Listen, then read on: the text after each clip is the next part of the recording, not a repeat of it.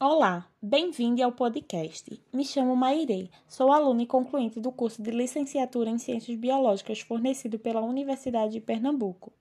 Este material é um material de requisito parcial para a conclusão do componente curricular de genética molecular, orientado pela professora Marise Sobreira.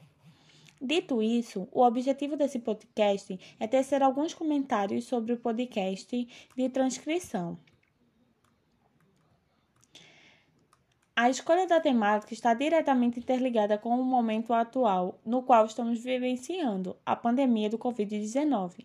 Sendo assim, o exemplar escolhido possui o título de Mutações e SARS-CoV-2. Vale salientar que esse material é riquíssimo em informações e, além disso, consegue compartilhar esses conhecimentos de forma sucinta e simplificada, podendo alcançar todos os públicos. Para maiores entendimentos, é trazido pela palestrante alguns conceitos básicos, como o de mutação, que consiste em qualquer modificação no material gen genético de um organismo, podendo ser ele DNA ou RNA. Dando continuidade ao assunto, é questionado pelo mediador a capacidade de mutação desse vírus, o SARS-CoV-2.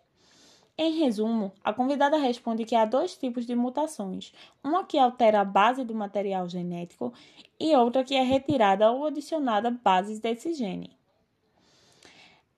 Essas mutações são classificadas de acordo com os níveis de posicionamento do gene. Em seguida, ela traz o exemplo do Covid-19, esse variante do, do SARS-CoV-2. Gerado no mercado de animais silvestres da China, o Covid-19 possui esse nome devido à alteração no gene de número 19, que é diferente do gene original. Entrando no assunto da doença mundialmente conhecida, a professora convidada retrata fatores que intensificam a mutação desse vírus. Ela relata que existem três fatores principais para ocorrer Dentre esses fatores se destaca a reação de adaptação do vírus, esse que permite o vírus multiplicar ou morrer, a resposta imunológica do hospedeiro ao ataque do vírus no seu organismo, que esse vai definir se o sintoma vai agravar ou são, vai ser sintomas leves, e por último, a capacidade do vírus adaptar-se a fatores ambientais. Por exemplo, caso esse vírus não é, possuísse essa capacidade de adaptar a fatores ambientais, ele permaneceria apenas na China. Mas como ele possui uma alta capacidade de adaptação, ele foi e espalhou pelo mundo.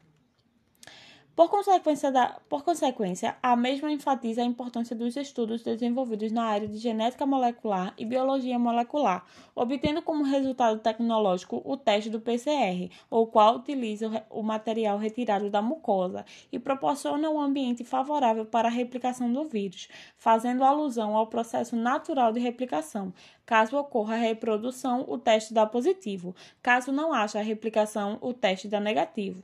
E além do PCR, também tem a vacina.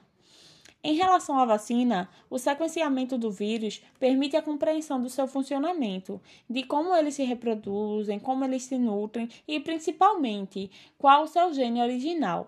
A partir disso, a vacina pode ser produzida tanto do material derivado do material gênico ou como o vírus atenuado, com os genes dos sintomas desativados. A importância desse método preventivo, a vacina, é que o organismo com esse material biológico vai produzir anticorpos para combater o vírus, desencadeando assim uma resposta imunológica, sem agravar o quadro do paciente e evitando o óbito. Esses foram meu meus comentários sobre o podcast de transcrição. Agradeço desde já a atenção de vocês e obrigada por me acompanhar até aqui. Até a próxima!